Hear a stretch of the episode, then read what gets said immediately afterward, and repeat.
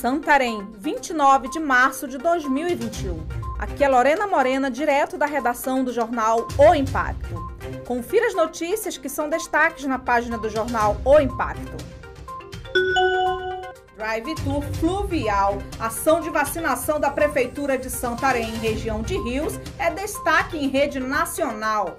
Reportagem da TV Tapajós ganhou espaço em âmbito nacional ao ser exibida no jornal Hoje, edição de sábado 27, apresentado por César Tralli. A produção, capitaneada pela gerente de jornalismo de sistema de comunicação, Débora Cibelli, destacou mais uma etapa de vacinação de idosos realizada pela Prefeitura de Santarém, por meio da Secretaria Municipal de Saúde, Sensa.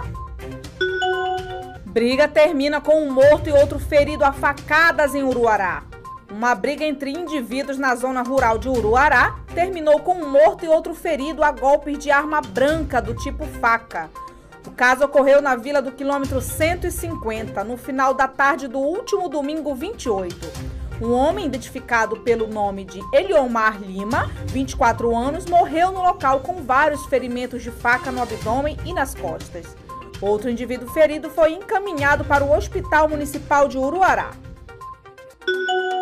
Péssimo sinal de transmissão do Campeonato Carioca pela TV Guarani e Record deixa torcedores santarenos revoltados. Em Santarém, oeste do Pará, os torcedores dos times cariocas estão indignados com o péssimo sinal oferecido pela TV Guarani, filiada da Record.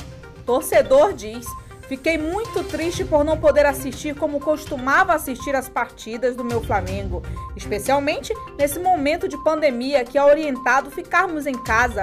O sinal ruim da Record faz a gente ter necessidade de sair de casa e procurar um local que tenha Sky, disse revoltado o trabalhador autônomo João Assis. Dramas nos hospitais do Pará com iminente desabastecimento de remédios do kit intubação. A falta de leitos de profissionais de saúde tem demonstrado o colapso que alcançou o sistema de saúde público e privado no Brasil. O aumento exponencial de pacientes que morrem à espera de atendimento especializado, tais como os que precisam de unidades de terapia intensiva, agora tem acarretado mais um drama: a falta de medicamentos. Professores de Mojuí dos Campos fazem manifesto em frente ao Fórum de Santarém. Nem mesmo a forte chuva que cai sobre a cidade de Santarém desde as primeiras horas impediu os professores da rede municipal de ensino de Mojuí dos Campos de realizarem o protesto em frente ao Fórum de Santarém.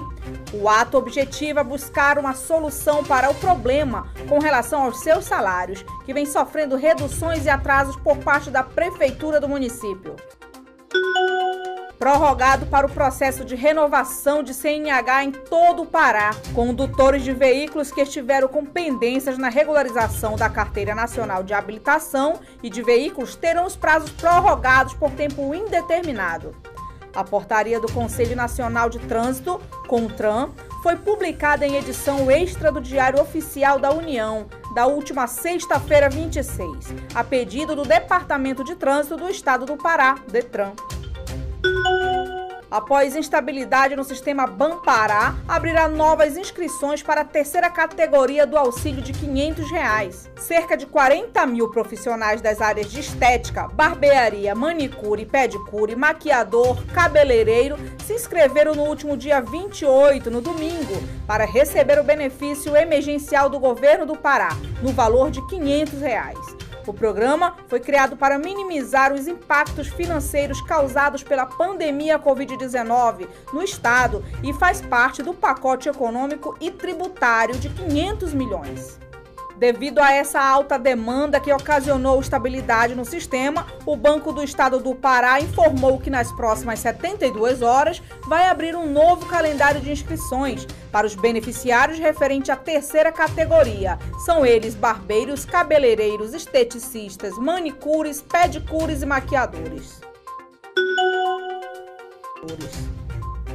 Para mais notícias, acesse www.oimpacto.com.br. Muito obrigada e até a próxima.